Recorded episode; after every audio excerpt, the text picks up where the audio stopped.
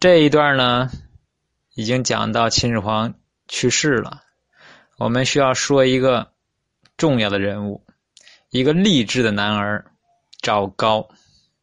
我们已经习惯于宏大的历史叙事和惊心动魄的大场面，总是在关注君王的意志以及如何影响臣民的生活。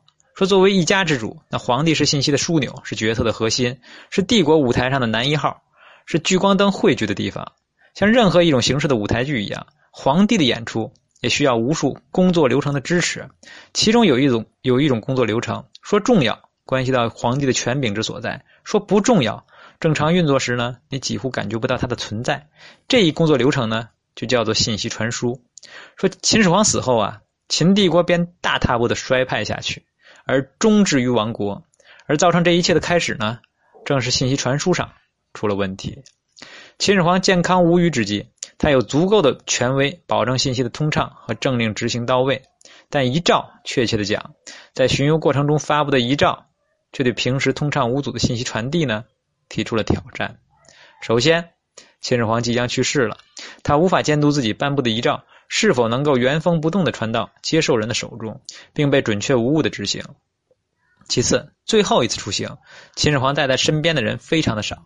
知道遗诏内容的人，因而也非常的少，信息传输的通道非常的狭窄，非常容易被阻断。实际上啊，遗诏的向外传递只经过了一个人，那就是中车府令赵高。赵高这个平日里在帝国舞台上不起眼的二流角色，此刻却成为左右秦国命运的关键先生。如果诏书的内容不涉及他的切身利益，又或者他对秦始皇足够的忠诚，遗诏便会像以前的诏书一样，顺利传达到。接收人的手里，但不幸的是，这两条都有问题。赵高拿着秦始皇的遗诏，脑子里有了其他想法。说此时此刻，赵高十分清楚这封遗诏的分量，也完全知晓自己的重要性。他已经不再是帝国机器上一枚毫无个性的螺丝钉，他高昂起头颅，准备向不可知的命运发起挑战了。为了这一刻，他在这个隐蔽的角落准备了很多年。说一个二流的角色。能够抓住一次历史机会，奋力一搏，迅速上位，并将局面长期牢牢的控制在自己的手中长达数年。说做到这一点的人啊，必有过人之处。要知道，被赵高击败的对手当中，有德才兼备、根正苗红、最具号召力的继承人；有谋略过人、位高权重、政治斗争经验非常丰富的一代名相；有英武过人、兵权在握、世代备受重用的大将军。关于赵高呢？不管其个人品质好坏，历史功过如何，最起码是那个时代的风云人物。他是秦二世时代秦帝国的实际掌舵者，乃至于说是其帝国的掘墓人也可以。楚霸王项羽之所以能够不费力的埋葬秦王朝，很大程度上是由于赵高已经从内部掏空了秦王朝的正能量。后人对赵高的误读很多，对他的奋斗经历却总是忽视。因此呢？我们有必要还原一个真实的赵高。说根据史书的记载呀，赵高原本是赵国公使的远亲，大约是某个在秦国做人质的公子的后代。秦国灭赵之后，赵高家族命运急转直下，他的父亲已经沦落为底层一介小民，似乎是秦国的官营手手工业作坊中的工作人员。工作期间呢，赵高的父亲与赵高的母亲成婚了，生下了赵高兄弟。在此需要说明是啊，赵高他并不是宦官，他在读者心目中的宦官形象，其实是一种形似实非的联系。《史记》中关于赵高身份的原始记载是：赵高昆弟数人，皆生隐公。人们看到这隐公呢，再联系到赵高，赵高呢阴暗残忍的心理特征，便不知不觉将他与后代的著名太监联系起来了。于是人们理所当然的认为赵高像后世的太监一样，年纪轻轻的时候生活没了着落，便净了身入宫做了太监。实际上啊，尹公是指秦国的官营手工业机构。赵高后来虽然确实在内廷担任领导职务，但却没有被阉割。以阉人出内廷是后来才有的事情。说赵高的生育能力完全正常，史书上明确记载他育有后代。他的女婿这严乐在秦二世时期呢任职咸阳令。说完赵高的性别之后，我们还需要看一下赵高的成长经历。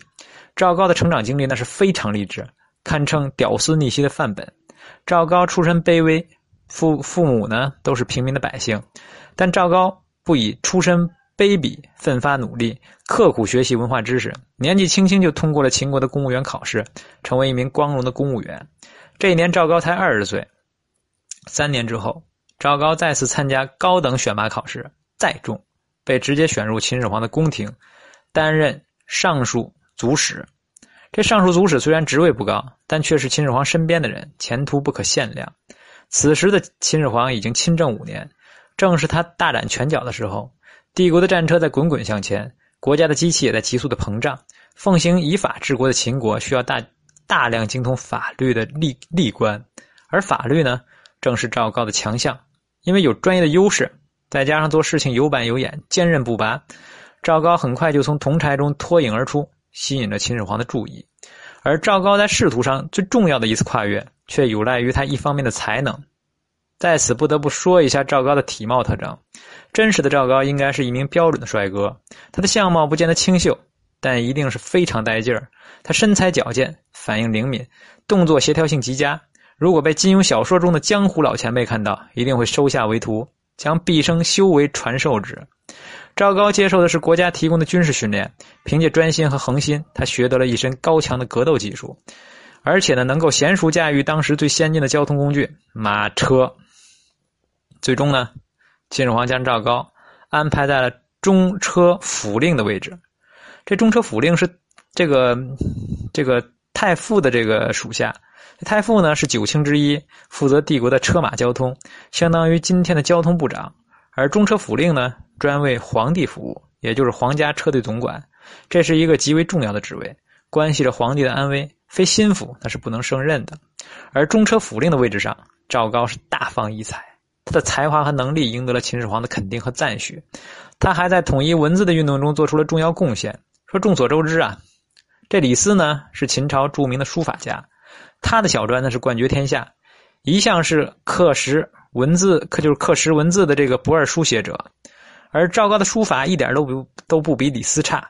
说为了统一文字，秦国曾经颁布过一些书法字帖，作为全国市民临摹的标准。其中著名的这个《爱丽篇》，便出自赵高之手笔。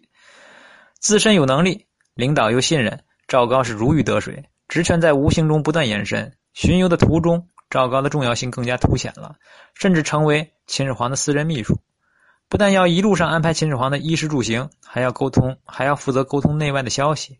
说他是秦始皇身边的红人，那一点都不为过。赵高的工作性质决定了他与秦始皇的儿子们有很多接触。赵高呢，发现这个少子胡亥很傻很天真，却偏偏最讨父亲的喜爱，这是一个重大的发现。赵高从中看到了自己下半生的荣华富贵。于是暗地里与胡亥结交，并且传授他法律方面的知识。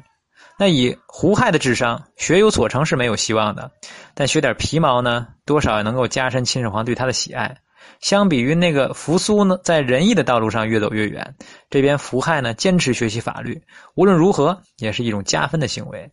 秦始皇见赵高和胡亥很来电，就顺水推舟呢，让赵高名正言顺的做了胡亥的老师。我们无从猜度秦始皇是否动过废长立幼的心思，但对胡亥的胡亥的厚爱那是真的，对赵高的信任那也是真的。那赵高的政治资本呢？到这儿已经收集完毕了，接下来他就会用这些政治资本去博一个真正的荣华富贵。完。